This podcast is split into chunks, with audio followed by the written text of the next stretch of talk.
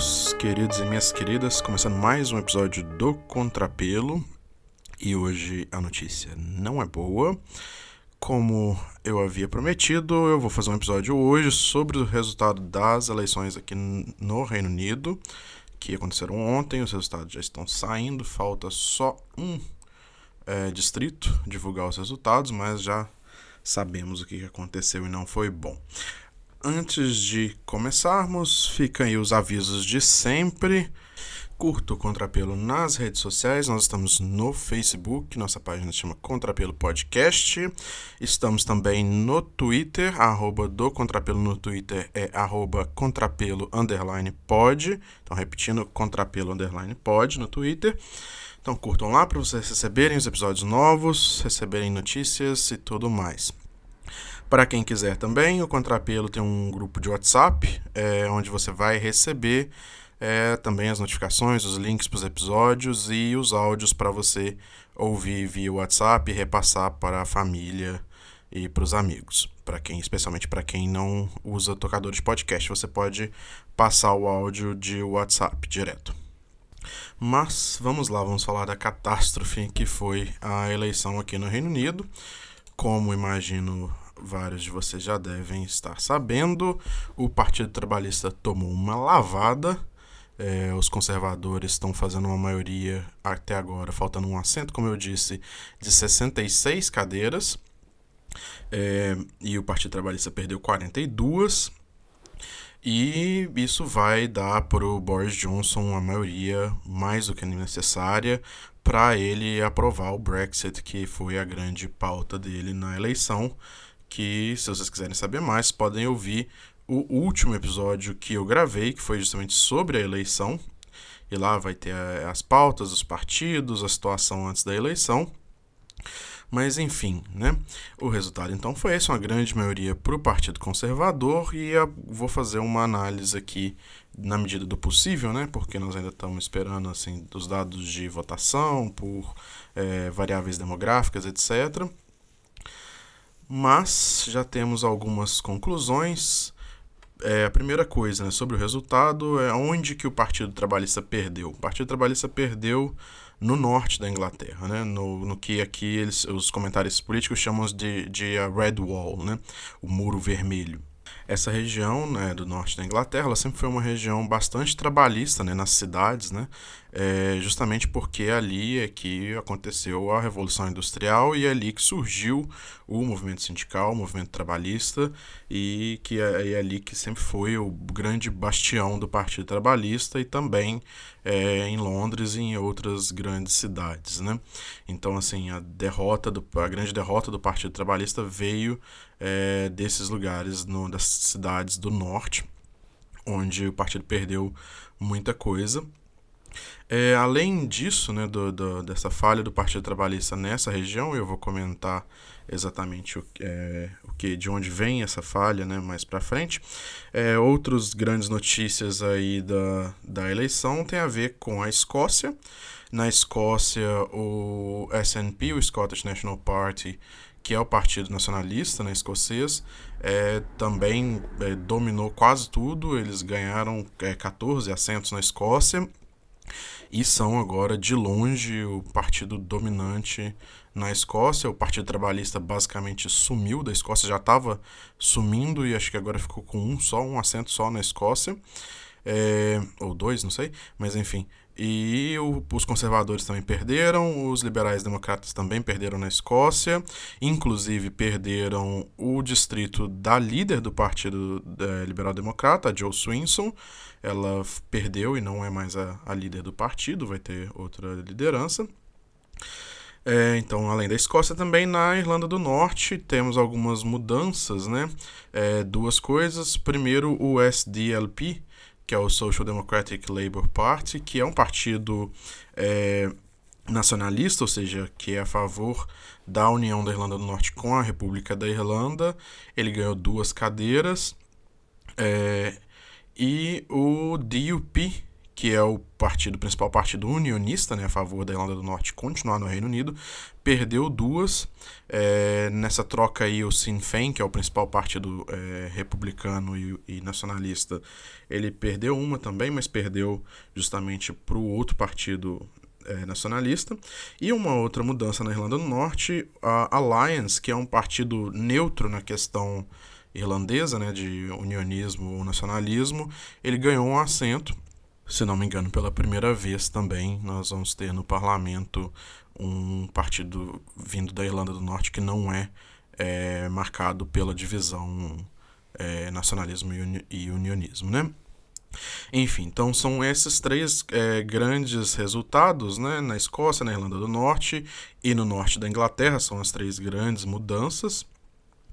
É, bom, agora o Boris Johnson vai ter a maioria dele e vai ter cinco anos de governo aí para implementar o Brexit do jeito que ele queria ou mudar também, né? A maioria do Partido Conservador foi tão grande que o Boris Johnson hoje ele inclusive vai ter é, a liberdade para mudar de plano e o Boris Johnson ele é famoso por não ter bom, basicamente princípio nenhum, então pode ser, é, inclusive, que ele é, mude é, o Brexit para uma outra posição, principalmente aí em relação à Irlanda do Norte. Acho pouco provável que isso aconteça, ele, o risco eleitoral seria grande, mas enfim, ele tem espaço de manobra de sobra para isso. Eu queria falar um pouco, para além dos resultados, é, sobre a, campanha do Partido Trabalhista, o que são os erros, é, e também sobre o futuro do Partido Trabalhista, antes de falar também do futuro do Reino Unido. Então, primeiro vamos para a campanha do Partido Trabalhista, que eu acho que são os erros aí que apareceram desde ontem à noite, assim que saiu a primeira boca de urna, às 10 da noite, já começou o quebra-pau. E, obviamente, a coisa está girando em torno de a ala mais centrista do partido e a imprensa caindo em cima do Corbyn e da ala esquerda, e a ala esquerda do partido tentando identificar ali os erros e jogando principalmente a culpa na questão do Brexit. Primeiro, a questão do Brexit é para quem acompanhou aí os episódios que eu já fiz sobre Brexit e sobre Corbyn, né, já são aí é, três episódios contando da eleição. Quem não escutou, escuta lá, porque eu ainda acho que tem muita coisa ali. O Brexit dividiu o Partido Trabalhista e provou que nem sempre está certo é o caminho para ganhar a eleição. Porque o que o Partido Trabalhista fez foi tentar unificar né, a, a posição do partido é, em relação ao Brexit, que estava dividido ali, a grande maioria dos membros do partido é a favor de ficar na União Europeia, mas o eleitorado trabalhista estava dividido ali, mais ou menos 30% é, a favor de sair, 60% mais ou menos a favor de é, ficar na União Europeia. O Partido Trabalhista tentou achar uma posição que agradasse os dois e ela acabou é, não agradando nenhum e custando muito caro nos lugares exatamente que é, apoiaram o Brexit, a saída do Reino Unido. Né? Então, a, a Red Wall, lá, né, os assentos é, no norte da Inglaterra, onde o Partido Trabalhista mais perdeu, são justamente lugares em que o partido é, tinha vários distritos que votaram a favor de sair, né? E também, por outro lado, né, o, o partido não perdeu muito nos lugares é, em que o, o, o voto foi majoritariamente para ficar na União Europeia. Então, houve aí um, um erro na avaliação de, de quais seriam os custos e benefícios dessa posição. Eu, francamente, acho que não tinha muita saída. É, eu já vi aqui argumentos, inclusive, de pessoas de esquerda que são a favor é, de sair da União Europeia, de que ah, o partido tinha que ter aceito o, o resultado do referendo e prometido um Brexit mais light, nada de prometer um novo referendo. Eu acho complicado, porque aqui a questão é que existe uma divisão entre o eleitorado em geral do partido e os membros do partido. Então, se o partido tivesse tomado essa posição, basicamente eles seriam, os membros seriam forçados a fazer uma campanha que eles não queriam fazer. Então, assim, ficou uma divisão em que achar o, o compromisso, o consenso é, não agradou ninguém e o compromisso do Partido Trabalhista no Brexit acabou custando muito caro é, para o partido no parlamento. É, eu estava lendo uma análise mais cedo, está no Independent, que é um, um, jornal online, e a análise preliminar da derrota do partido no norte da Inglaterra é de que o resultado veio menos é, em termos de uma queda dos votos do partido e mais em um aumento dos votos do Partido Conservador e do Brexit Party nessas regiões. Ou seja, né, o partido até conseguiu manter ali uma base, mas a campanha em favor do Brexit do Boris Johnson atraiu muita gente para o Partido Conservador, inclusive muita gente que não é, votou na última eleição. Então tem algumas reflexões aí para fazer e bom, a, a, mais otimista delas é de que uma hora vai passar o Brexit e o partido vai poder voltar a falar a língua do, do, do eleitorado trabalhista e não só dos membros, né, que vai voltar a se unificar é, em torno de, das políticas de, de esquerda é, que o partido é, propôs nessa eleição. Enfim, essa é a questão do Brexit. Tem uma outra questão também, que é a questão de estratégia. Né? Eu, é, tem parecido agora que o, a estratégia do Partido Trabalhista né, para essa eleição não é, pagou os dividendos que se esperavam. O que, que o partido optou? Optou por uma campanha ofensiva, né?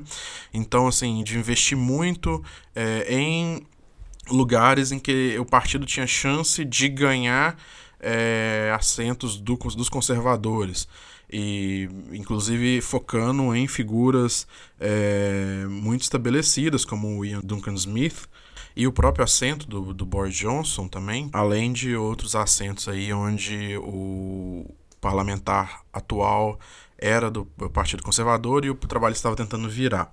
E isso se provou um erro porque não conseguiu virar e o partido não focou né, durante a campanha na campanha defensiva, em justamente defender lugares que eram do Partido Trabalhista, é, como esses do Norte, e que exigiam uma outra abordagem, uma outra campanha, principalmente em relação à questão do Brexit, como eu já falei.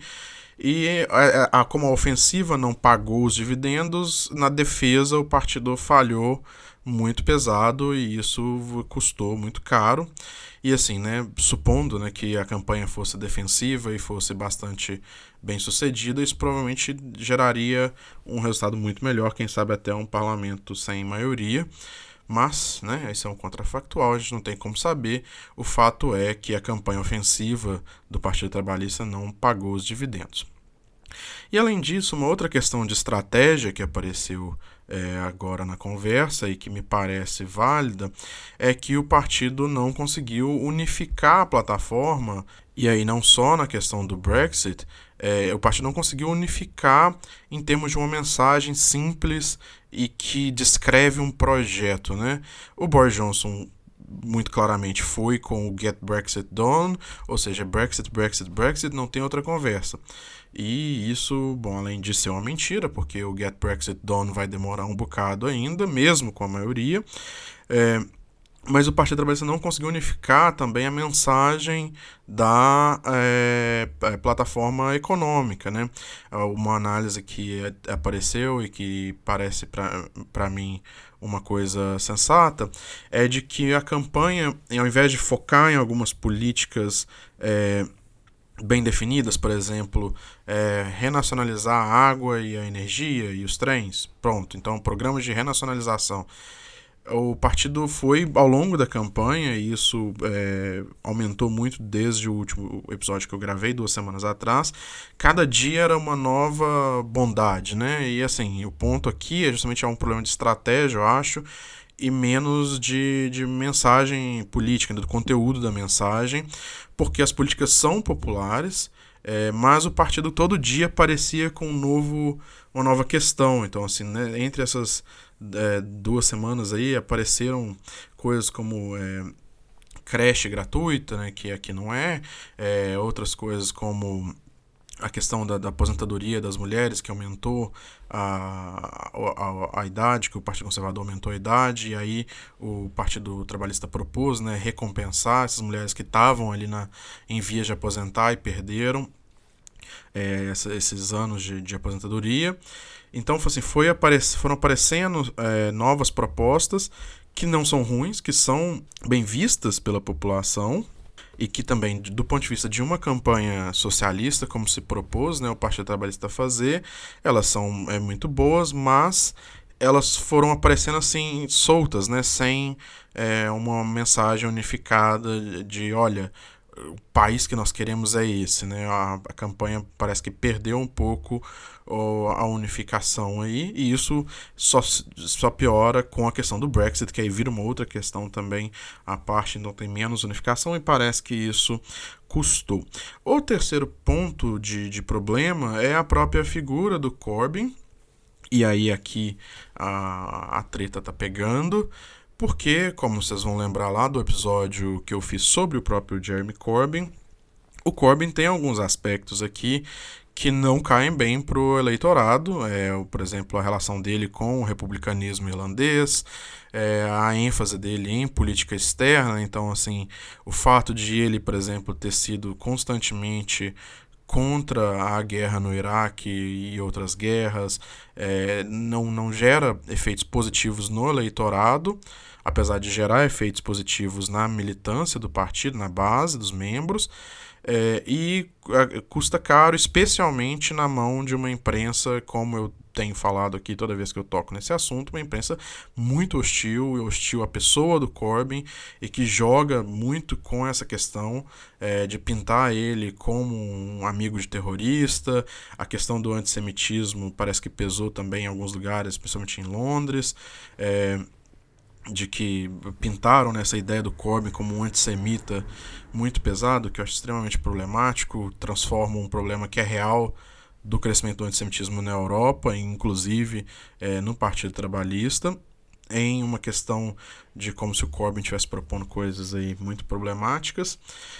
Enfim, a imagem do Corbyn parece que pesou muito, é, em parte porque ele é a pessoa que ele é, o que nem sempre é um problema. Por exemplo, a questão do, do republicanismo é, irlandês, para muita gente isso é um, uma coisa positiva, mas para o grosso do eleitorado não é, e isso só o problema se multiplica na mão de uma imprensa e que não é que não é amiga dele e também de uma a imprensa mesmo a imprensa é, mais centro, né? Porque aqui a única coisa de centro-esquerda que tem é o The Guardian, assim de mais expressividade, e mesmo o The Guardian sistematicamente montou na alma do Corbyn e tem muito tempo que estão batendo nele e dando muita voz para a direita do Partido Trabalhista é atacar e destabilizar o partido, etc. Coisa que eu já falei sobre várias vezes. E essa que, a questão Corbyn, né, da pessoa dele, parece que pesou muito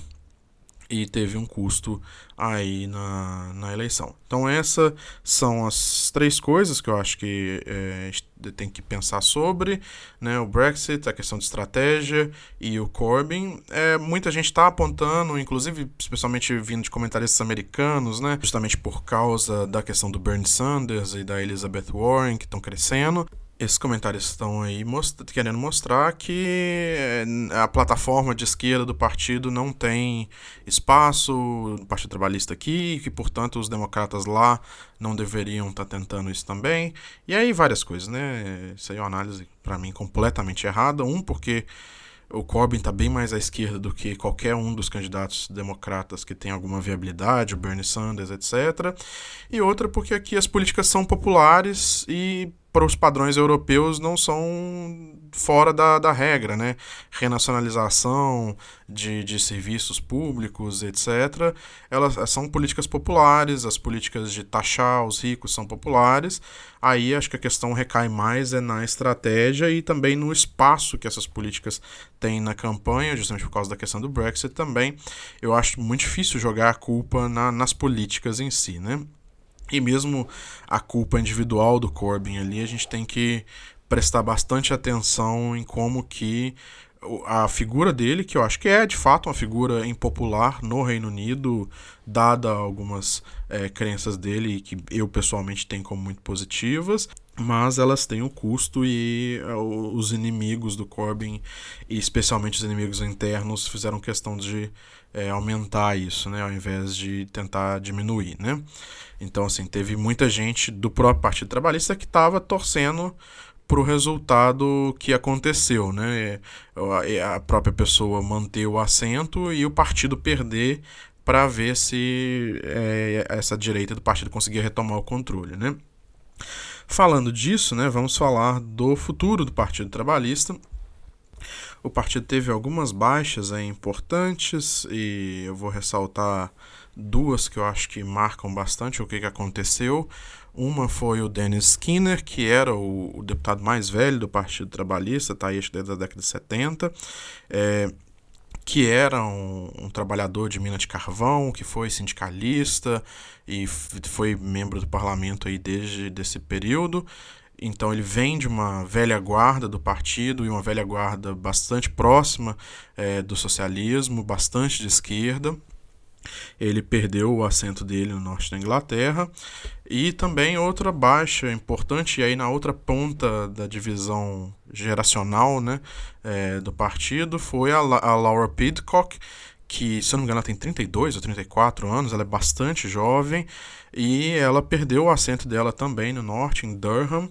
É, Inclusive o assento dela era onde acontece o Durham Miners Gala, né, que é um, uma festa é, anual dos é, mineiros né, das minas de carvão, é, que representa né, todo o sindicalismo, etc. Ela acontece lá no distrito dela, em Durham, e ela perdeu e ela era cotada para ser não talvez a líder do partido, mas porque ela ainda é bastante nova, mas ela sim era cotada como tendo uma carreira muito promissora dentro do partido.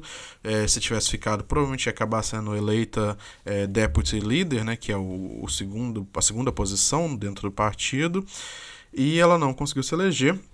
Tiveram outras baixas importantes aí, alguns assentos tradicionais mudaram de mãos, assentos que estão há 100 anos na mão do Partido, do partido Trabalhista, assentos que estão há 50 anos, o assento onde o Tony Blair era eleito é, virou conservador também. É, enfim, é, algumas baixas muito importantes no partido. É, por outro lado, se existe alguma notícia positiva, bom, esse parlamento agora vai ser o parlamento com a maior diversidade na história, é, um em cada dez é, deputados são de minorias étnicas. É, no Partido Trabalhista isso é, é, obviamente mais presente, então 20% dos deputados do Partido Trabalhista vêm de minorias étnicas aqui. E mais da metade da, dos deputados são mulheres. É, não sei se é a primeira vez, acho que é. Então, pela primeira vez, o Partido Trabalhista vai ter a maioria das deputadas mulheres. Mas a grande questão aí sobre o futuro do Partido Trabalhista é se a esquerda continua no controle. Né? Eu ainda não consegui verificar né, quais deputados ficaram exatamente da esquerda e quais perderam é, e quais da, da, da direita do partido perderam, quais ficaram. Mas o que importa na questão do resultado do, por deputado né, é que muito provavelmente é, o, o, a esquerda do partido vai continuar tendo mais do que o suficiente, um número mais que o suficiente, é, para poder pelo menos ter um candidato à liderança que, ah, como eu já falei anteriormente, a eleição para a liderança, os é, candidatos eles são definidos pelos próprios deputados e aí os membros do partido elegem uma cabeça, um voto, é, o próximo líder. E aí a grande questão né, do futuro do, do Partido Trabalhista, dado que é, tem um candidato de esquerda, e aí tem alguns nomes, como a, a Rebecca Long Bailey, que é do, do Shadow Cabinet, e alguns outros, é, outras especialmente, acho que a grande maioria das é, pessoas cogitadas para serem líderes são mulheres, o que é bom né, para ser a primeira líder mulher do Partido Trabalhista, está com cara de que vai ser isso. Mas, como eu ia dizendo, a, a questão agora é se o, o, os membros do partido vão continuar na esquerda. É, Para mim, a questão aqui é o seguinte: se a derrota tivesse sido menor, tivesse sido pequena, eu acho que a esquerda do partido continuaria muito pouco contestada, né? o que seria muito bom, é, porque abalaria pouco os membros do partido, né? a base, que elege o líder. Como a derrota foi muito grande, é, eu não sei o que isso pode causar, né? Pode ser que isso tenha aí uma resposta entre os membros do partido de movimento ao centro. Acho difícil porque, ah, bom, o número de membros do Partido é, Trabalhista, os afiliados ao partido, mais do que dobrou desde que o Corbyn virou líder, então saiu de, se não me engano, 200 e pouco mil para 500, quase 600, talvez já tenha passado 600 mil é, filiados. E, bom, como esse aumento enorme veio junto com o Corbyn, eu acho pouco provável que o partido gire muito para a direita, né? assim, com a grande certeza, o próximo líder ou a próxima líder é, vai ser um pouquinho mais para o centro do Corbyn, justamente porque acho difícil que apareça alguém com as posições de política externa do Corbyn. Pode ser que apareça alguém com é, a mesma perspectiva interna de política econômica, etc., mas sem essa figura do Corbyn que sempre foi ligado aos movimentos internacionais socialistas. Né? E, assim, do ponto de vista do eleitorado aqui, eu acho que isso talvez seja bom, porque as questões de política externa não têm peso na eleição, pelo menos não tiveram nessa, não espero que tenham na próxima.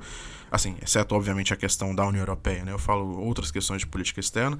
E é, você ter uma outra liderança mais é, focada nas questões de política econômica e vindas dessa área, talvez seja é, muito bom para a questão eleitoral, né? E eu acho que não vai custar em termos das políticas é, socialistas aí do Partido Trabalhista. Então a grande questão vai ser essa, né?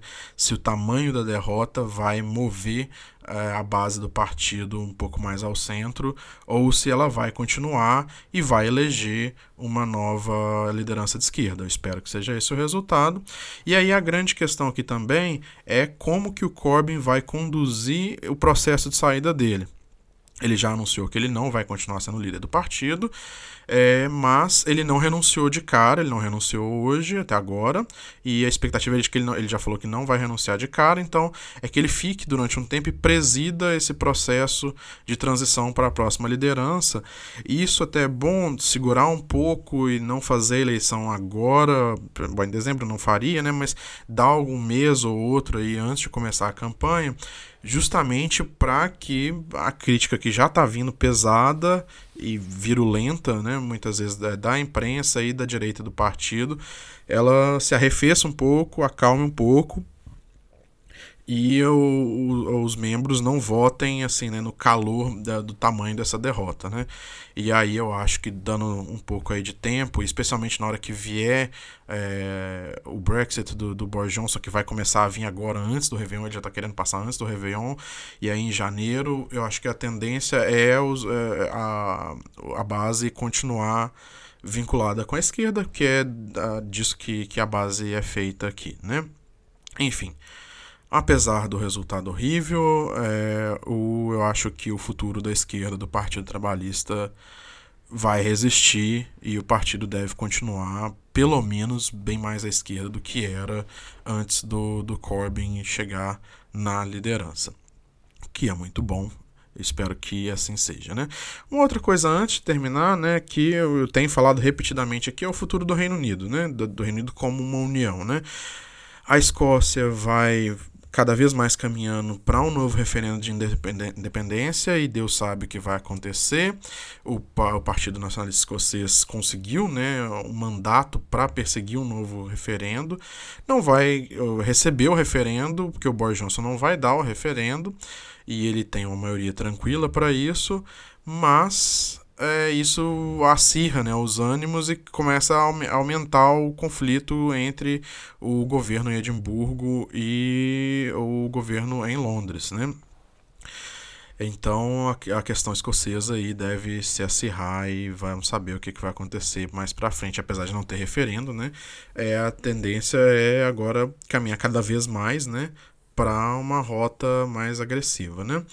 E também na Irlanda do Norte, né? Com o Boris Johnson tendo uma maioria agora, ele não depende mais do DUP e então o Brexit dele pode ser do jeito que ele quiser, e aí a gente tem que ver se ele vai insistir no caminho que ele estava tomando, que era justamente jogar a Irlanda do Norte uh, no mar, né, e mandar eles se virarem. E o que, que isso vai fazer com a Irlanda do Norte, né? Que, porque se o Boris Johnson de fato implementar o Brexit dele, a tendência é que uh, a Irlanda do Norte aos, aos poucos seja puxada para a direção da Irlanda e para longe da Inglaterra, né? Então, assim, essa eleição ela parece estar tá colocando o Reino Unido aí no, no caminho da, da própria extinção, né? Para voltar a ser a Inglaterra e, e Gales só, né? Mas essas duas questões também são de mais longo prazo, com certeza acho que não, não vão acontecer agora no futuro próximo, mas enfim, né? Complica a situação da União.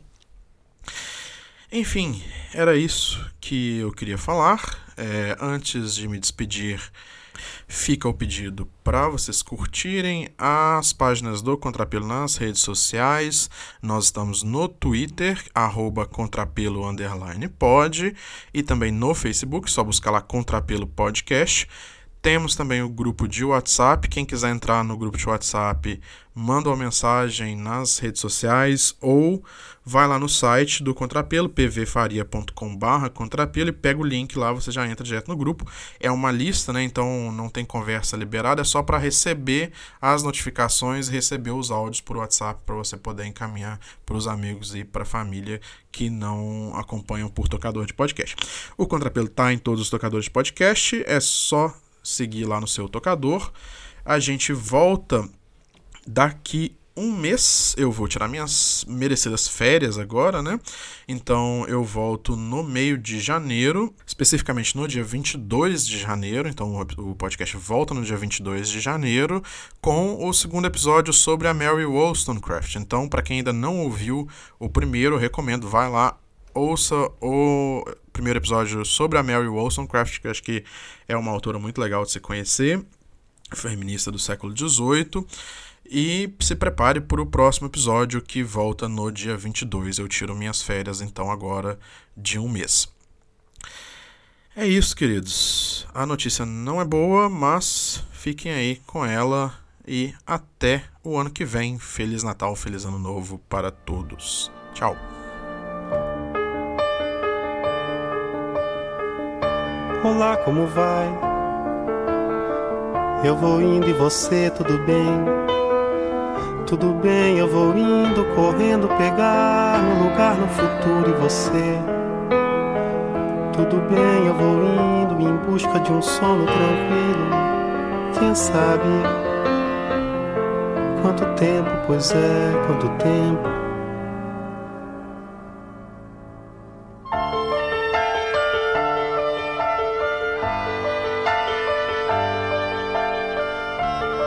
Perdoe a pressa. É a alma dos nossos negócios. Oh, não tem de quê. Eu também só ando assim. Quando é que você telefona? Precisamos nos ver por aí. Pra semana prometo, talvez nos vejamos. Quem sabe? Quanto tempo, pois é, quanto tempo.